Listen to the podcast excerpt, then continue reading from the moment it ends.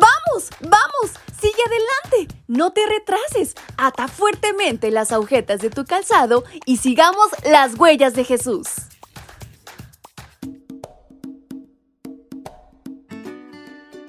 Muy buenos días mis pequeños y grandes, ¿cómo están en esta mañana? Su amiga Fabi les acompaña nuevamente y espera que estén iniciando este nuevo día escolar con toda la energía y con todo el entusiasmo. En este 5 de septiembre hay una gran reflexión por aprender. ¿Quieren saber de qué se trata? Pues vamos, acompáñenme. Y esta lleva por título Un solo ángel.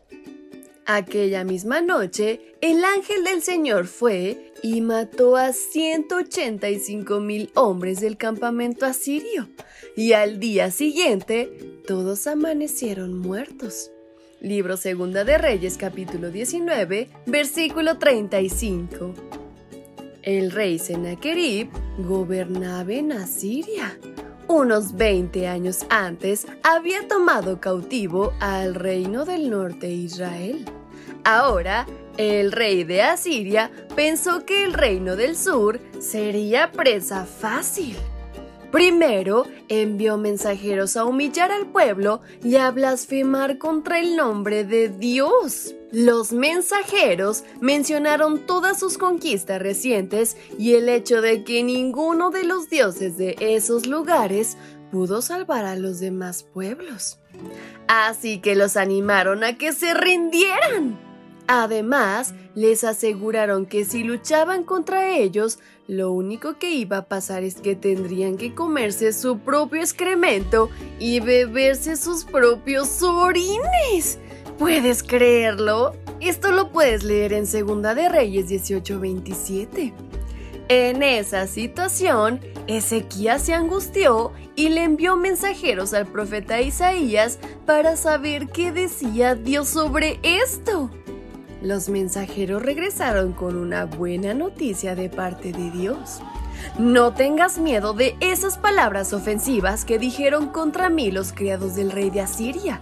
Mira, yo voy a hacer que llegue a él el rumor que los obligue a volver a su país y allí lo haré morir asesinado.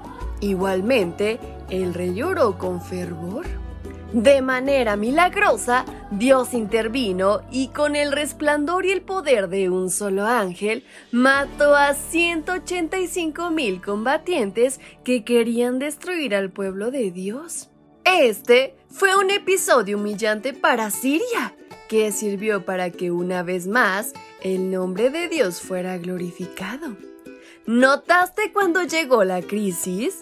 Justo cuando el pueblo había renovado su pacto con el Señor y había eliminado a los ídolos. Esto nos recuerda que Satanás siempre está alerta. Él no quiere que seamos amigos de Jesús. Y cuando nos esforzamos por leer la Biblia y orar todos los días, Satanás va a tratar de complicarnos la vida. Pero no te desanimes.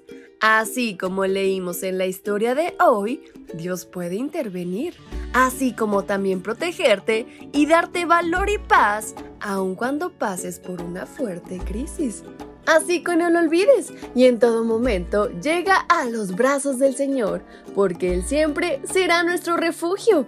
Y con estas palabras en mente es como nos despedimos de nuestra reflexión. Espero hayan aprendido bastante, pero sobre todo lo lleven a la práctica. Su amiga Fabi les envió un fuerte y muy cariñoso abrazo hasta donde quiera que se encuentren. ¡Hasta pronto!